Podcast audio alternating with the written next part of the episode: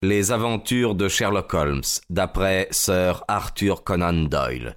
La seconde tâche.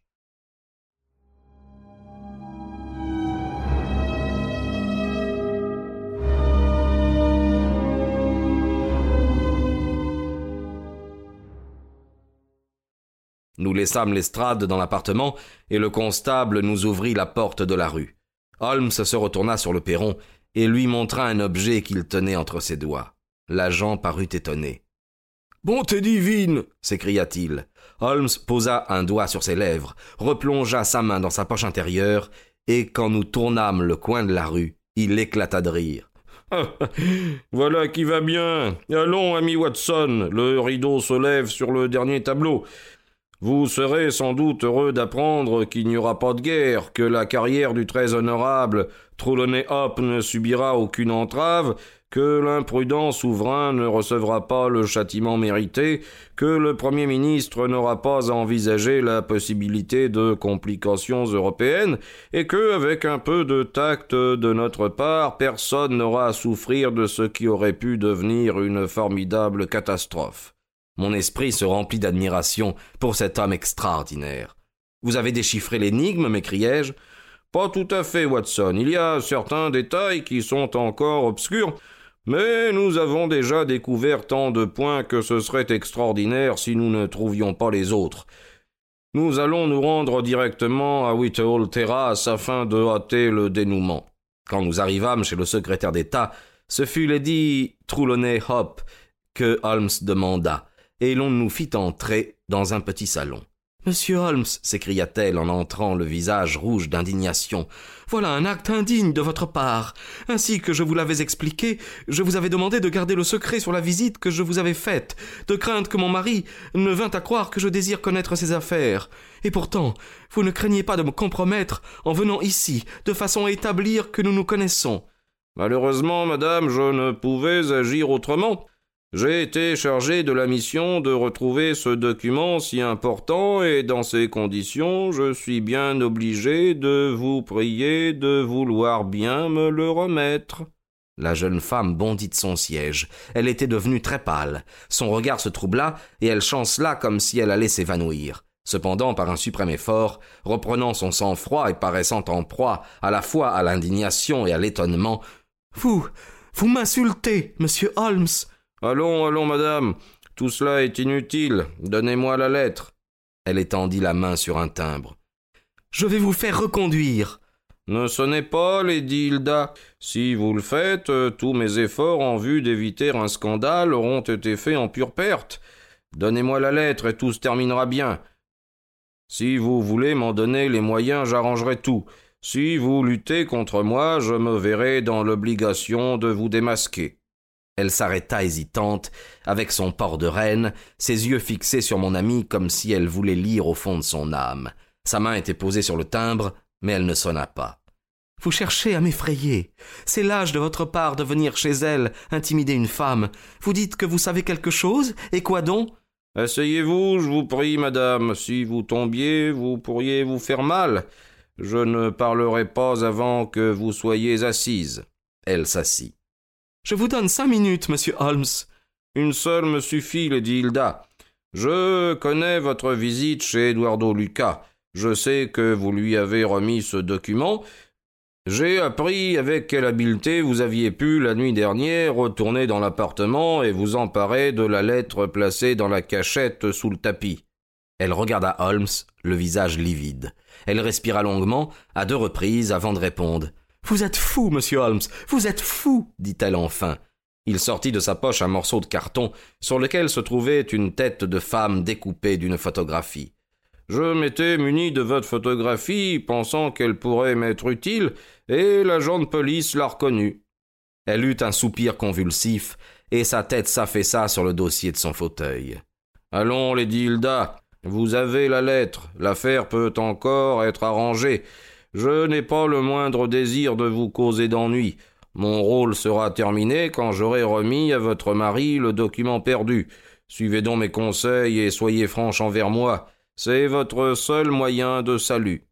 Elle avait encore trop d'orgueil pour s'avouer vaincue. Je vous répète, monsieur Holmes, que vous êtes le jouet d'une horrible illusion. Holmes se leva. Je suis désolé pour vous, Lady Hilda. J'ai fait tout ce que j'ai pu. Je vois maintenant que mes efforts sont vains. Il sonna et le majordome fit son apparition. Monsieur Troulonéop est-il ici?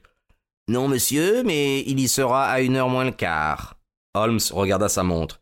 Encore un quart d'heure, dit-il. C'est bien, j'attendrai. Le majordome avait à peine fermé la porte derrière lui que Lady Hilda s'était jetée aux genoux de Holmes, les mains suppliantes, son beau visage noyé de larmes tourné vers lui. Oh, épargnez-moi, monsieur Holmes, épargnez-moi, supplia-t-elle. Pour l'amour de Dieu, ne dites rien à mon mari. Je, l'aime tant, toute sa vie en serait assombrie. Votre récit lui briserait le cœur. Holmes la releva. Je suis heureux, madame, que vous ayez, même si tardivement, recouvré votre bon sens. Il n'y a pas un instant à perdre. Où est la lettre? Elle alla à son secrétaire, l'ouvrit et en retira une large enveloppe bleue. La voici, monsieur Holmes. Plût à Dieu que je ne l'eusse jamais vue. Comment la lui rendre? murmura Holmes. Il nous faut trouver rapidement un moyen. Où est son coffret? Il est encore dans sa chambre? Quelle chance. Apportez-le moi vite, madame. Un instant après, elle revint avec le coffret. Comment aviez-vous pu l'ouvrir? Vous aviez sans doute une double clé. C'est évident. Bien, ouvrez-le maintenant. Lady Hilda tira de son sein une petite clé et ouvrit le coffret bondé de papier. Holmes déposa l'enveloppe bleue au milieu de ceux-ci entre les feuilles d'un autre document, referma la boîte et la fit remettre dans la chambre à coucher. Maintenant il peut revenir, nous sommes prêts, s'écria-t-il. Nous avons même encore dix minutes.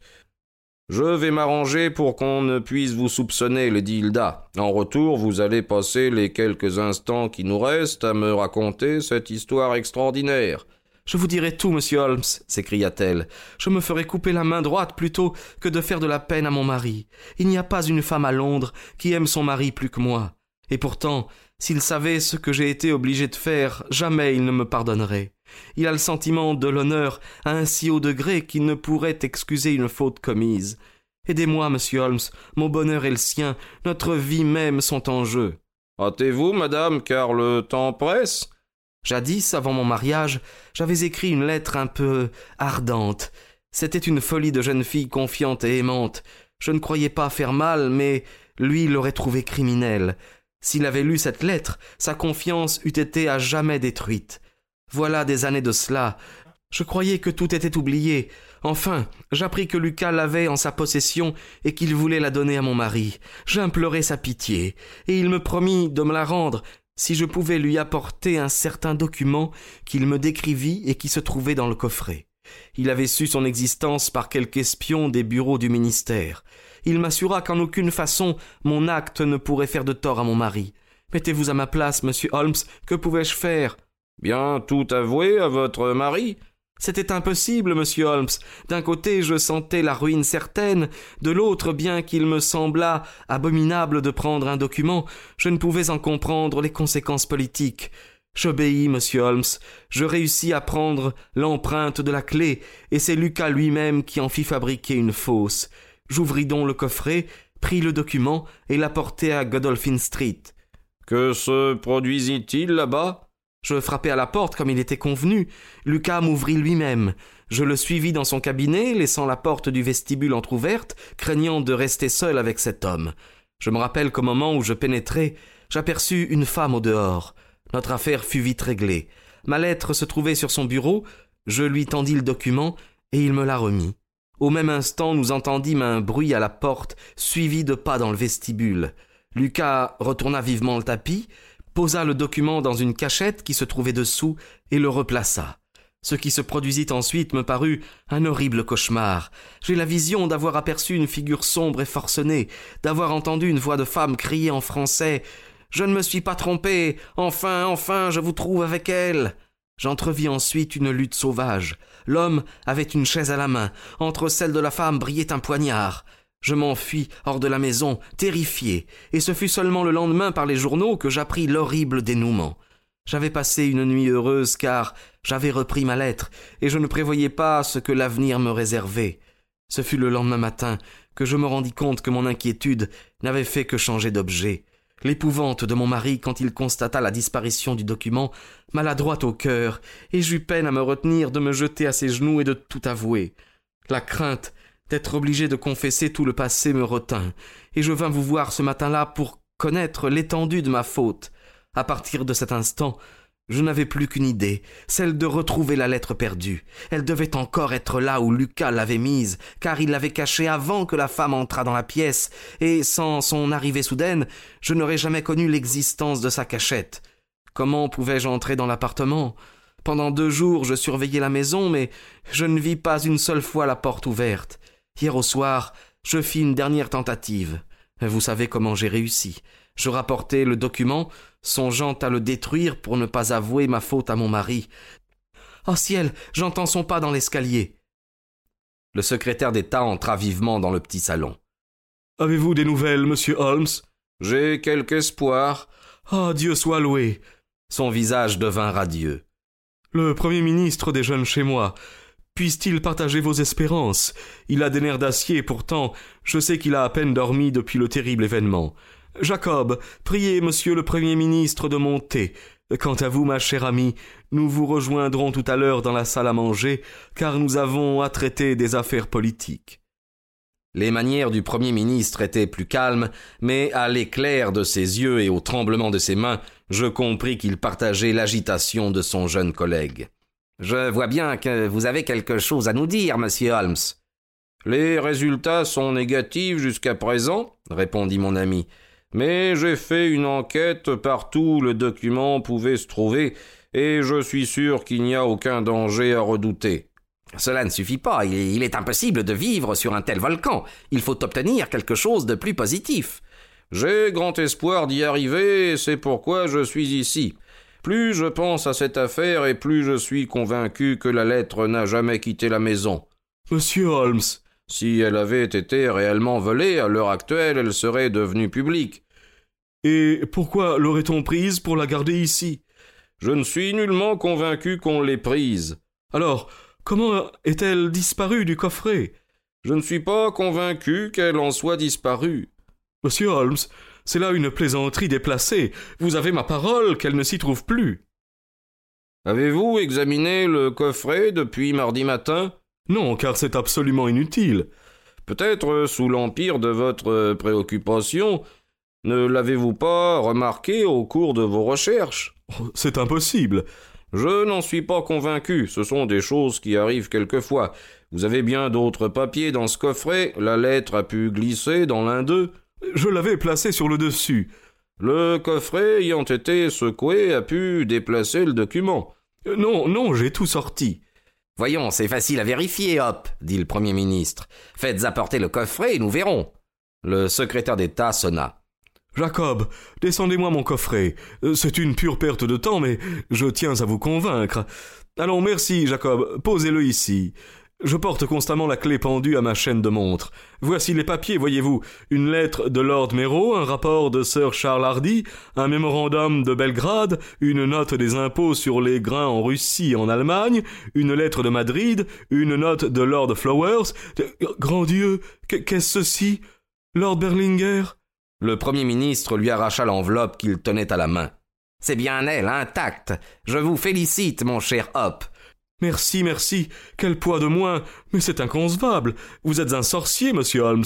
Comment avez-vous pu deviner qu'elle était là? Parce que j'avais établi qu'elle ne pouvait être ailleurs.